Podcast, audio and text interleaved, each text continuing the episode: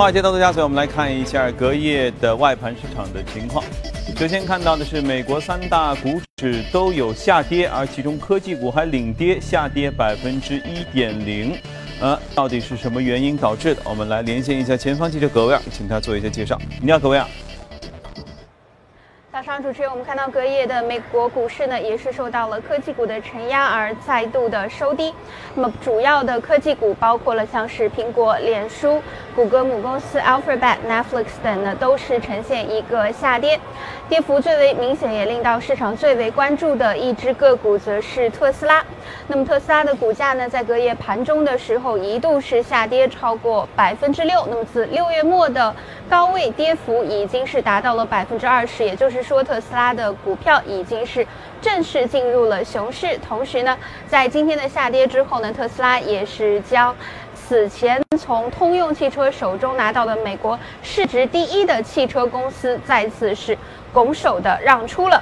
那么市场对于特斯拉是否能够完成今年的出货量的汽车的出货量的目标，以及是一些的碰撞测试显示特斯拉可能依然存在一些安全隐患，还有来自沃尔沃的竞争，以及是在这两个礼拜呢，先后是有伯恩斯坦以及是高盛的分析师发出对于特斯拉的一些负面的评级。都是造成这家公司股价是直落的原因。另一家科技股公司则是微软，微软宣布呢将会在全球范围内裁员三千人，同时呢主要是在美国以外的海外进行这一系列的裁员。那么此次裁员的目的呢，也是为了能够更好的专注于微软的云服务。那么微软的股价在隔夜跟随科技股大盘呢，也是出现一个承压下挫。主持人。好像还就在不久之前，特斯拉的股价导致它的市值都超过了福特汽车啊！当时风光无限，怎么突然之间又跌下来了？哎，市场就是这样。来看一下欧洲市场，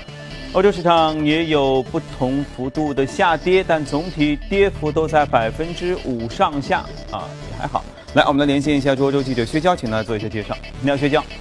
好的，主持人。欧洲股市周四出现了低开低走，市场还在消化隔夜的美联储会议纪要，同时地缘政治对于股市的影响再次显现。截至收盘，欧洲斯托克六百指数下跌百分之零点六七，报三八零点四三；跌幅较大的法国 CAC 四十指数盘中一度下跌约百分之一点三。此外，德国十年期国债的收益率近日涨势明显，昨日累计上涨八个基点，触及百分之零点五六二，为二零一五年五月份以来的最高。过去一个月，十年期德债收益率累计。上涨约三十个基点。英国退欧方面，欧盟首席谈判代表巴尼尔周四表示，英国所呼吁的无障碍贸易是不可能实现的。无障碍贸易只有在英国依然是欧盟单一市场和海关联盟成员时才有可能。欧盟已做好了与英国无法达成贸易协定的准备，但他目前仍相信不会出现这种严重的情况。与此同时，英国金融市场行为监管局首席执行官贝利昨日表示，退欧为英国增添了推进全球合作的动力，同时他不希望英国在退出欧盟。后还需要遵守欧盟的金融规则。此外，即将召开的 G20 峰会成为媒体今天最关注的重点。此前，德国总理默克尔已经公开表示，预计此次会议将面临艰难的协商。德国外长昨日称，默克尔担心美国总统特朗普可能与欧洲展开贸易战。而英国政府发言人则宣布，英国首相特里莎梅周五将与特朗普在 G20 峰会期间举行双边会谈。主持人，好。我们能看到隔夜全球市场似乎都有不同程度的下跌，那我们应该关注什么样的地方呢？还记得我们节目当中曾经和嘉宾聊起过，美股呢有点高啊，似乎有下行风险；欧洲呢事情还是挺多啊，虽然总体上还挺健康，但是事情多你也架不住，对不对？所以当时就说出来，似乎全球市场可以看看的什么呢？是港股。哎，今天我们就和嘉宾继续来聊一聊港股的话题。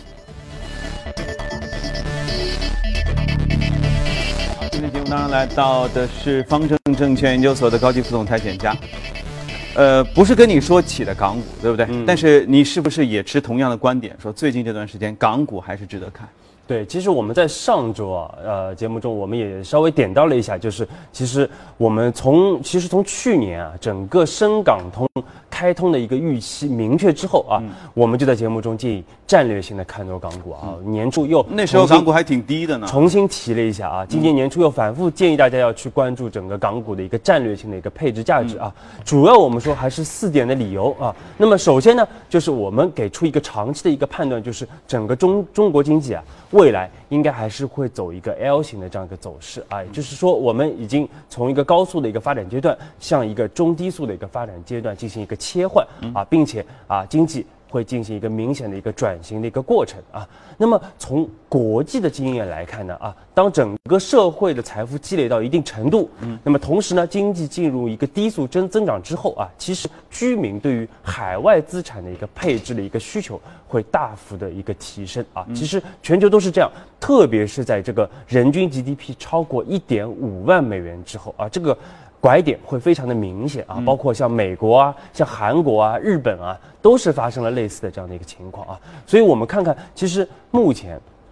整个海外投资占到 GDP 的比重啊，像美国是达到百分之五十三啊，那么欧洲更多百分之六十五，而日本是达到了百分之八十五。也就是说，日本有非常多的人啊是进海在海外进行一个资产的一个配置，而中国只有多少呢？百分之二点四。啊，所以说我们说这个空间非常的大啊，而且虽然大家可能会说这个中国目前人均 GDP 只有八千美元啊，和我们刚才说的一点五万美元还有非常大的一个差距啊，但是我们说由于中国整个经济的一个发展结构，导致我们整个东西部其实发展的并不是平衡的啊，我们说特别是是一二线的这些核心城市。整个的人均 GDP 早就超过了一点五万美元啊，所以说我们看到，其实啊，包括上海周边啊，其实大家对于海外配置的一个需求这几年是快速的一个提升啊，不只是说要包括像海外的置业啊啊，去购买保险啊，以及海外的这个证券投资啊，所以说在这样的一个大的一个潮流啊趋势之下，我们说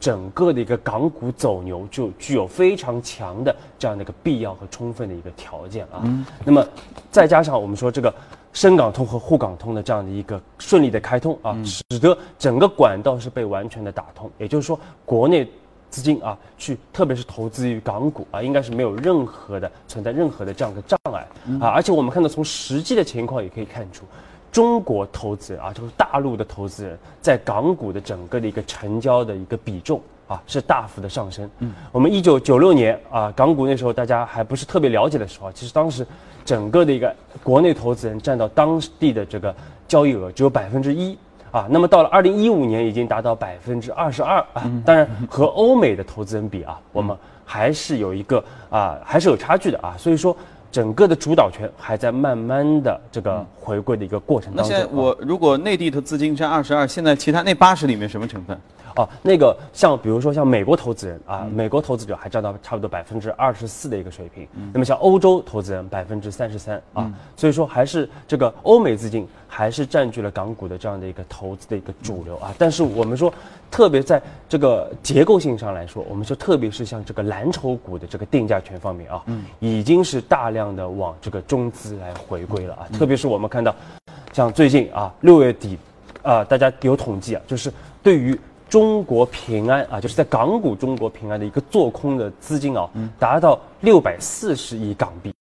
啊，这个呃五百四十亿港币。啊，那么这个应该是港股历史上对于单票做空资金最大的这样的一个啊一个比重了啊。但是我们看到这个中国平安从四月到六月涨了百分之十七。啊，昨天前天又是连续创出了这样的一个新高。啊，所以说。这个上涨的过程，也就是打爆空头的一个过程啊，所以说港股的这些空头损失非常惨重，而且我们说空头主要是来自于这个海外的这样一些投资啊，包括一些投资机构。港股也有一些风险啊，你想从年初或者从去年年底吧，最低点两万左右，一千九。呃，一万九开始，现在都两万六千点。对，要不是最近受腾讯王者荣耀的打击，整体有点下来，那一直就在新的高位上。你不觉得它像美股一样，它目前位置有点高吗？对，确实确实啊，我们看到除了我们刚才说像中国平安以外啊，像这个恒大呀，包括中国呃上海这中呃这个长城汽车啊啊，包括这个融创啊，都这些公司啊，都是不断创新高，然后不断的出现这个把空头打爆的一个局面啊。但是空头现在也很郁闷啊，这个是不是会连续的再继续上涨，进行一个逼空的这样的一个动作啊？嗯。但是我们说支持港股的，除了资金的一个不断涌入之外啊，非常核心的一点还是它的一个基本面，也就是说我们投资里边非常经典的这样的一句话啊，就是。便宜才是硬道理啊，便宜才是硬道理。那么我们当时推荐港股的时候，其实整体港股的一个 PB 啊，我们说 PB 因为变化比较小啊，整个净资产收益率啊，整个市场净呃这个美股的净资产收益率只有一倍，嗯。啊，这个比就比例这个这个定估值非常低啊，对。涨到现在也就是一点一七倍，我看到到昨天的这样的一个水平啊，虽然说整体市场涨了百分之十几，而且接近百分之二十啊，也就一点一七倍，而且同时呢，像港股的这些这个龙头公司还能提供百分之四左右的这样的一个股息的一个收益率啊，所以说这个资产在全球的角度来说啊，都是一个。呃低估值、非常便宜的这样的一个资产啊，这个我们说，所以说估值啊才是这个港股的一个定价的这样的一个啊硬道理。嗯，那么另外第四点呢，我们说其实港股啊还面临着一个戴维斯双击的这样的一个可能性啊。所谓戴维斯双击，就是啊估值。和盈利的一个双升啊，这是其实投资者最愿意看到的这样的一个局面啊。那么为什么会出现这样一个局面呢？其实我们说和整个大环境是有关系的啊，因为整个中国经济进入一个低速的一个啊成长期啊，包括一个经济的一个结构的一个转型期啊。所以说，目前我们看到，无论是 A 股还是港股啊，整个经济体里边大量的出现就是行业的这些龙头。啊，它的集中集中度快速的一个提升啊，因为它的竞争力更强，对啊，所以它在这样的一个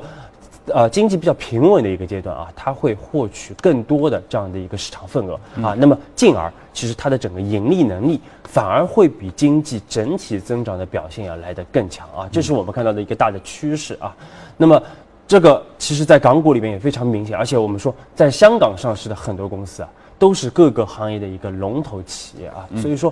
港股是会明显受益于这一轮的这样的一个啊结构的转型，包括整个的一个各个行业集中度的一个提升和龙头的一个崛起啊。所以，即便是现在所处的高位，你觉得都可以是一个机会。对，所以说我们看到刚才说的，就是到昨天为止，整个的一个市场的一个静态的一个 PB 也就只有一点一七倍啊。所以说，虽然说港股啊是这个它的估值啊。其实看上去是过去五年的一个高值高位啊，过去五年的一个高位啊，但是我们说过去五年比较特殊啊，因为整个经中国经济下了一个台阶啊，所以海外资金呢对于整个港股的一个配置出现了一个大幅的下降，整个估值体系啊出现了一个大幅的下行啊。但是我们在拉长了来看，拉长到过去三十年啊，我们发现整个港股目前的估值还处在。中位数甚至中位偏下的一个水平。啊，所以说站在一个中长期的角度来看呢，我们认为港股还是有继续走牛的一个空间。啊。那么这个呢，其实非常可以去借鉴我们说，去七十年代末到八十年代末的美国的整个的一个经济的一个走势啊，因为当时我们看到美国也是啊出现了一个呃这个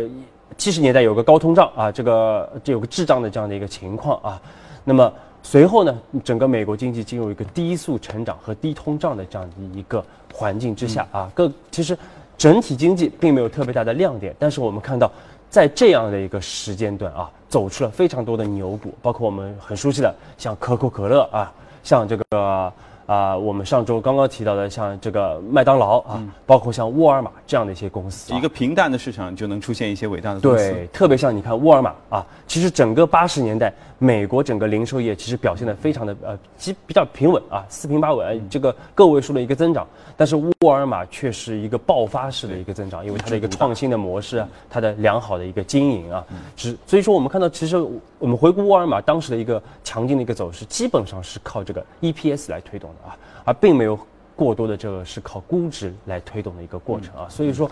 这个可以给这个港股的投资，我们有说有个非常好的一个借鉴啊。OK，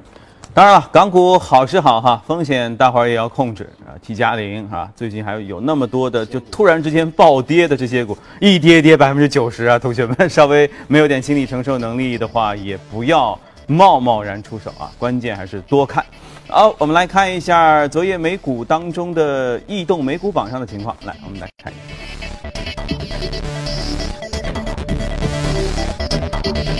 啊，异动股百济神州，这是只生物医药，听上去像是一个韩国企业，它它是哪里的企业？其实是一家中国企业啊。这个百济神州 也是一个中概呃，对，位于临床阶段的这样的一个生物医药的公司啊。那么它总部是位于中国的广州啊。那么它主要呢是这个进行这个呃癌治疗癌症方面的这个分子靶向药物的这样的一个系和这个肿瘤药物的这样的一个研发啊。我们看到，特别是它那个一款这个 PD one 相关的这样的一款药物啊，目前一个在研的一个药物啊，主要会治疗这个啊膀胱癌的这个方面啊，我们说有非常好的这样的一个前景啊。也就是说，昨天我们看到它的整个股价啊也上涨了百分之二十八点呃二十六点八啊，非常大幅的一个上涨啊。那么一方面呢，是因为公司宣布它的这样的一款这个治疗膀胱癌的一个药物啊。是进入这个关键的一个临床阶段，在中国啊，进入关前关键的临床的一个阶段啊。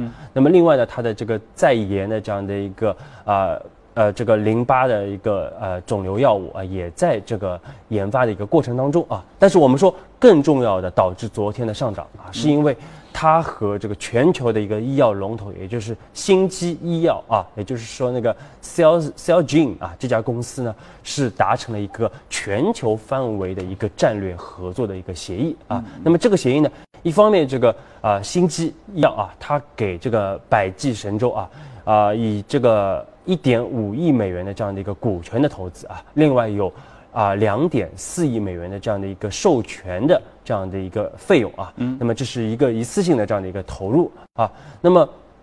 另外呢，就是这个百济神州也获得了星际药业三款重磅药物在中国的一个独家的一个销售权啊。那么这个对于公司来说，有会有一个非常明显的一个收入的一个成长啊。那么作为交换啊，其实星际为什么要入股这个百百济神州啊？主要我们说就是看中了这个在研的这样的一个膀胱癌的药物的未来的一个前景，也就是说。未来，它将在这个药物如果一旦上市的话，它将获得除了在亚洲之外的全球的整个的药品的一个授权啊，所以看上去这是一个双赢的这样的一个协议啊。但是我们说对新机会有多少的这样的一个啊收入的一个增长啊？我们说因为这个生物医药确实有非常大的一个不不可测性啊，一个不确定性啊，所以这个还有待观察。那一般按照你的知了解啊，这个药物到了目前这个阶段之后，什么时候能面世？呃，大概率啊，我们说目前因为它已经进入到一个后期的一个临床啊，所以说啊，目前的判断是在二零一八年啊，它有可能会正式的一个问世啊，所以说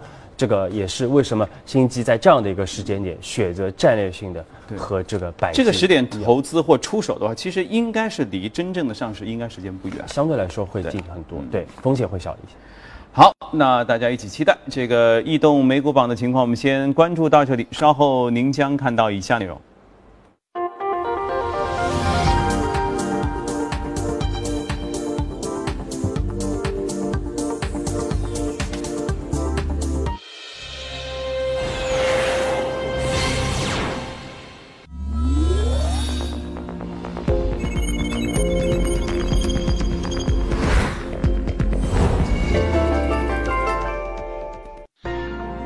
纯享人生由你我带冠名播出。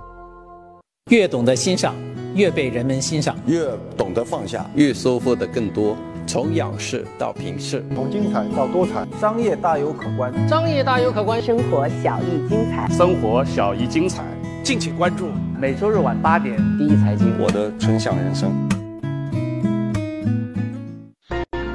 纯享人生由你我带冠名播出。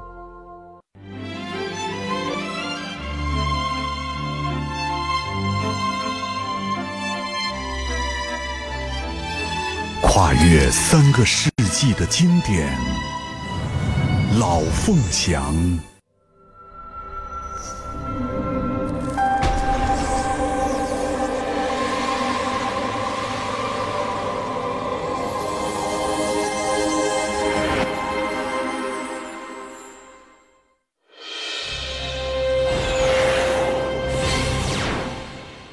周四呢，苹果公司宣布将会在八月一号公布第三季的财报啊。华尔街分析师预期呢，到今年四季度之前的前三个季度当中，苹果业绩都将面临巨大压力，不排除手机销量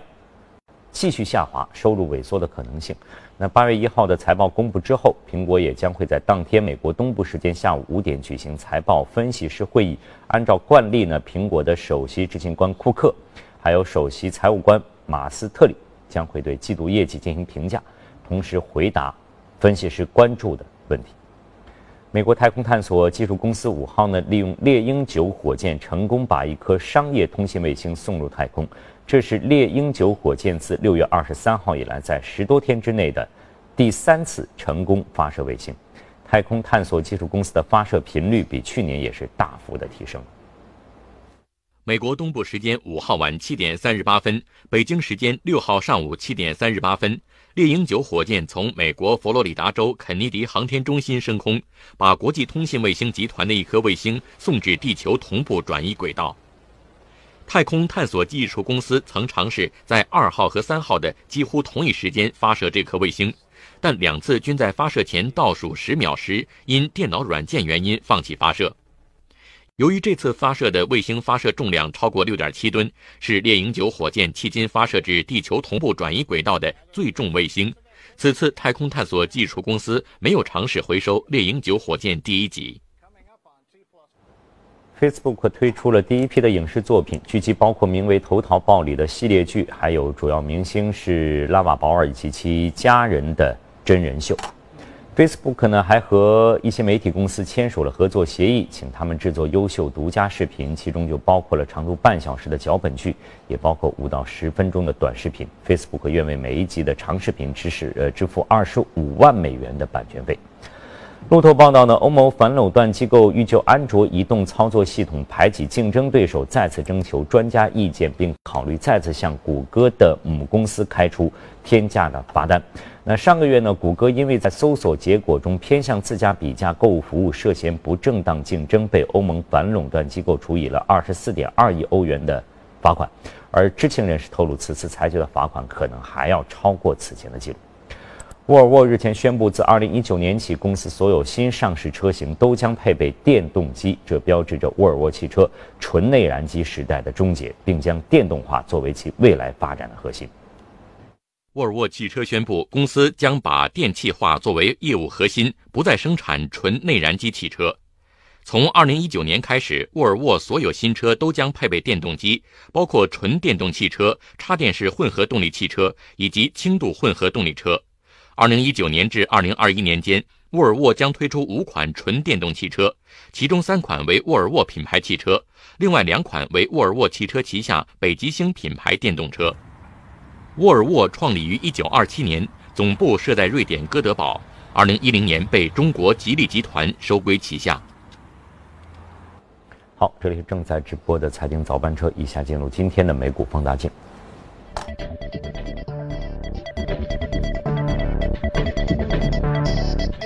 大庆啊，有时候我们看到的美股可能是大家都熟呃不熟悉的，比如说对我来说很陌生，但今天聊的应该基本上大家都很熟悉，因为 记忆的大牌儿，然后然后用户又多，能说的无论是它的粉还是它的黑，其实都很多哈，那就是著名的苹果公司。来，哎，苹果公司最新的这个总部你有研究过吗？最近看到很多新闻，就它的这个外星人基地一样的总部即将要建成，要正式的来要要开放使用了。嗯，对对，确实我们看到苹果还是有非常多的看点啊。其实我们说这个，今天我们特别这个关注苹果啊，因为虽然大家最近你看对这个包括美股啊，这个像科技股啊都有非常多的这个看空的这样的一个趋势啊，但是我们说苹果总体股价还走的还是比较强劲啊，而且我们其实更关注的。是整个苹果产业链的啊一个投资的一个机会啊，因为我们知道今年非常重要啊，对于苹果来说，因为二零一七年是这个 iPhone 发布的这个十周年啊，所以说我们说 iPhone 啊，应该来说是目前当今是全球啊，应该是最成功的这样的一款电子的产品啊。那么它从十年前发布以后到现在，整个季度的销售增长了两百二十五倍啊，整个的一个。呃，收入啊，收营收是这个一季度啊，我们看到整个苹果 iPhone 的一个营收就达到了五百四十四亿美元啊，非常夸张的这样的一个数字。嗯啊，那么特别是我们可以回顾一下，大家因为都很熟悉苹果的产品啊，特别经典的这样的一个转折就是它的一代机皇这个 iPhone 四啊，iPhone 四推出以后，整个 iPhone 的整个销量是到了一个新的一个高度。我们看到从 iPhone 四突然之间变阶机了，对整个的一个。啊，销售额是增长了六点一六倍啊，这个销售量是增长了五点五五倍啊。那么这个数字背后隐含的是什么意义呢？就是说它的整个苹果的一个销售的单价啊，不但是没有出现下降啊，反倒是出现了一个逐渐提升的这样的一个过程啊。我们记得当时其实 iPhone 四推出之后啊，整个苹果在三年的时间里边，基本上它的一个销售价格维持在六百一十到六百六十美元啊。我们说我们以美元计价啊，这个。这样的一个阶段啊，没有比较小幅的一个变化。这个过程主要是靠这个销量的一个爆发式的一个增长，带动它的一个营收的一个增长啊。那么，但是到了一二零一四年财季呢，我们发现现这个苹果无论是这个总的一个销售额啊，还是它的一个单机的一个价格啊，都是出现了一个下滑的这样的一个走势啊，陷入到一个瓶颈。我们说这是一个 iPhone 的一个灰色的一个时期啊。那么这个时期是如何走出来的？其实就是靠这个 Plus 机型的一个推出啊。我们说 Plus 机型推出以后，整个苹果一下子把这个单价又提到了这个八百四十九美元的一个水平啊。到了 iPhone 六 Plus 又提到了九百四十九美元的一个水平啊。所以说整个的一个它后面啊，可能量增长并不是很明显啊，但是我们看到它的单价增长还是有非常大的一个提升空间，而且是把整个的一个智能手机的一个。价格的一个天花板不断的往上突破啊，这也是为什么我们看到国内的很多的这个目前的很多的这个旗舰的机型啊，都可以卖到三千、四千啊，甚至我们看到有些卖到七千、八千啊，因为有苹果把这个天花板不断的这样的一个提高啊。对，曾经记得 iPhone 刚出来的时候呢，虽然价格也算贵哈，但是你觉得还可能可以企及，但后来就觉得说非得卖肾卖俩肾，对不对。才能。够得着哈，确实，iPhone 八又是你看 iPhone 四的翻倍，十周年，所有的这个这个这个因素都加在一起。坊间还传言说，iPhone 八有可能这次传出来人民币大概就是至少都得得九千一万块钱吧？对，因为 iPhone 八呢，因为它这次有会有非常多的这样的一个新的功能啊。另外，我们说苹果非常强的一个口碑啊，而且十周年的这样的一个呃阶段啊，所以我们说，首先 iPhone 八它的整个销量，我们预计还是会非常强劲的啊，有个非常亮丽的一个表现。那么另外呢，我们说这这这几呃这段时间啊，其实整个的一个电子的一个啊产品的一个，特别是这个。呃，材料的一个价格啊，还是这个零组件的价格，都是出现一个上涨的这样的一个阶段啊，因为确实有点成本要高啊，对，因为包括这个整个包括国产手机的一个兴起啊，使得整个的一个上游的一个零组件的成本是不断的一个抬升啊，使得我们看到这个有测算啊，整个 iPhone 八的一个成本可能会比之前要上升百分之三十。啊，也就意味着它的销售价格肯定得上啊。那么很有可能，我们说这次 iPhone 八的一个销售价格会提到这个一千美元起版啊。也就是说，两个肾可能都不够啊，可能三个肾 才能买得起啊。这个确实大家要有心理准备。因为大家想一想嘛，苹果公司造一个总部花了那么多钱，从哪儿回来呢？这就等等着 iPhone 八呢。对对啊，但是它有确实有非常多的一个现金流啊，它有庞大的这样一个现金流啊。那么我们说 iPhone 八其实很多的看点啊，大家可能也都听说过啊，当然有些不靠谱的，大家就不用去信啊。特别是有些片子可能宣传的过于夸张啊，但是比较确定的几点啊，像这个。全面屏啊，像 OLED 屏的一个运用啊，全面屏就是没有那个物理的 Home 键，对，就是没有物理 Home 键，包括它的整个的一个屏幕的一个，就是边框也会基本上是会消失啊，那么基本上是无边框，呃，基本上极细的一个边啊，极细的一个边，特别上下才会才会。然后呢，无线充电有吗？啊，有无线充电啊，有肯定肯定会有无线充电啊，包括我们说还有这个 3D 感应的这样的一个摄像头啊，确定会有无线充电吗？啊，这个应该会有。大家看着啊，不要回回回头啪啪啪打脸啊！为什么 会说会有无线充电啊？这个我们说，因为无线充电这个概念其实非常早就提出来了啊。其实二零一二年，当时诺基亚的 Lumia 啊，是这个九二零啊，就已经搭配了这个无线充电的这样的一个设备啊。但是无线充电这两年为什么没有普及啊？最主要的我们说，一方面是因为这个效率啊。还没有这个明显的一个提升啊。那么另外呢，我们说和这个就是它的整个距离啊，其实这个充电距离还是有受限啊，所以说当时还是一个技术方面的一个原因啊。但是三星啊这两年是不遗余力的在无线充电有一个爆加速的一个发展啊，所以说我们看到三星最新的手机，它的无线充电的一个效率基本上两个小时。我可以把整个手机充满了啊，所以说它基本上和这个插插的这个有线充电的一个效率是差不多的啊，所以说苹果八很啊，就 iPhone 八非常有可能会搭载无线充电的一个设备啊，那么这个对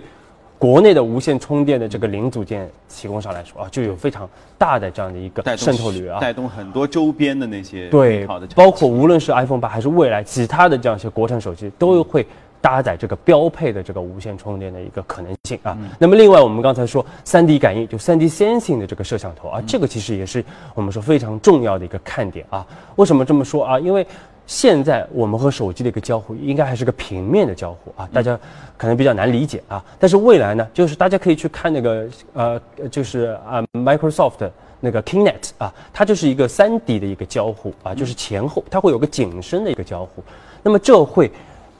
爆带来非常多的一个爆发式的应用啊，包括我们说增强现实 AR 的一个技术，也会有一个爆发式的一个需求啊，所以说这一块大家一定要去关注啊。这个三 D sensing 推出啊，包括未来推广以以后啊，对于整个的一个包括交互式的一个人机交互方面啊，应该会出现一个明显的一个爆发。而在这方面，其实中国的这个厂商啊，也有非常多的一个技术储备啊，所以说我们说。虽然说我们说的是苹果啊，但是我们说更重要的是去关注这个苹果产业链相关受益的这样一些国内的这样的一些标的啊，特别是苹果收入占比比较高的啊，以及这个受益于这一轮的这样的一个技术创新的啊，包括这个未来整个的一个产品啊，这个份额大幅提升的这样的一些相关的公司啊，都是值得投资者要去重点关注的。苹果概念呢，确实从年初好像也曾经热过一把啊。当然，这段时间之前有段时间有有有过一些一些这个低潮期。那也许随着 iPhone 八即将上市，可能又会迎来一段新的时间点。希望 iPhone 八到时候不要跳票啊，回头不要出什么事情啊。我们密切的期待着十周年的机皇早点出现。好，这里是正在直播的，从华尔街到陆家嘴，接下来的时间我们先交给李静。好，来看一下这个商品市场。六号收盘的纽交所八月交货的轻质原油期货价格上涨了零点三美元，每桶收在四十五点五二。九月交货的伦敦布伦特原油期货价格上涨零点三二，收在每桶四十八点一一美元。另外，黄金期货市场交投最活跃的八月黄金期价比前一交易日上涨一点六美元，每盎司收在一千二百二十三点三美元。白银期货价格上涨八点七美分，每盎司收在十五点九八三美元。十月交割的白金期货价格上涨一点五美元，收在每盎司九百一十点三美元。呃，伦敦。金交所还有世界黄金协会证实，黄金和白银期货合约将按计划在七月十号推出。目前所有的准备工作已经完成，并且收到了监管许可。引入交易所交易集中清算的贵金属产品将包括现货、每日每月的黄金、白银期货。这些合约旨在支持正在进行的监管改革，使增加市场透明度和准入，并为贵金属市场提供额外的稳健性。再来看一下汇率，呃，六号收盘，欧元对。一点一四二美元，一美元兑一百一十三点二一日元。好，阳光。好，原油方面，简家有自己的看法吗？原油因为最近一直说涨涨跌跌，减产说来说去，会有什么样的动向？对。其实原油啊，大家如果经常看我们节目，知道我对原油相对来说一直是偏谨慎的这样的一个观点啊。虽然说欧佩克有这个减产协议啊等等啊方面啊，包括市场上有很多人士啊，乐观人士还是不少啊，看到这个原油六十啊、七十美元这样一桶的水平啊。我们看到这个原油啊反弹不到两周啊，目前整个空头又重新占据了这个主导市场啊，特别是周三。这个 WTI 的油价是大跌百分之四点一二啊，那么北海布伦特的油价大跌百分之三点六九啊，那么触发这一波下跌，这这周下跌的一个最核心的原因，我们说就是俄罗斯的四个官员啊，同时暗示就什么呢？在七月份的欧佩克的会议当中啊，俄罗斯。它不会啊，来进一步来进行这个减产的一个谈判，也就是说，刚刚这个已经延长过这个谈减产协议啊，但是进一步减少这个原油一个产产量的一个份额啊，这个可能性，原俄罗斯觉得不不可能啊，不大啊，因为这个可能会给市场啊带来一些。不必要的一个错误的一个信号，也就是说，这个减产协议是无效的啊，我们需要进一步的减产啊。那么这个反倒是让市场，特别是市场人士更加担心的一点，就是整个原油的供需的一个平衡更难达到，而且可能达到的时间要来得更长啊。这个就是暗示不谈的意思是说，我们要开始增加生产量了，或者说我不不，我就是维持目前整个的一个协议不变啊，我不会进一步的减产了啊，因为沙特为什么？很重要一点，就是因为沙特其实是希望进一步减产，因为沙特非常希望把油价提到六十美元以上啊，包括他们新的王储啊，刚刚被提名的新的王储，希望这个油价要到六十美元以上啊，来确保今年可能全球最大的 IPO，也就是沙特阿美公司的这样的一个 IPO 的一个顺利进行啊。我们说沙特阿美可能要这个四千亿美元的一个。啊，这个巨无霸，巨无霸啊，这个巨无霸应该是全球的第一大的这样的一个企业了啊。对，全球百分之十的整个的一个原油的一个生产都在这家公司啊。那么，如果油价保持在目前这样的一个低的水平啊，其实对沙特阿美的一个 IPO 非常不利。那么，进而呢，可能会对整个沙特阿拉伯的一个经济结构的一个转型也非常的不利啊，造成很大的一个影响啊。所以说，我们要密切关注这个各个政治博弈当中的这样的一个情况啊。所以说，目前原油我们还是一个偏。谨慎的一个态度。OK，好，这里是正在直播的财经早班车，隔夜的欧美和大宗商品，我们先了解到这里，稍作休息，我们来了解一下亚太市场的情况。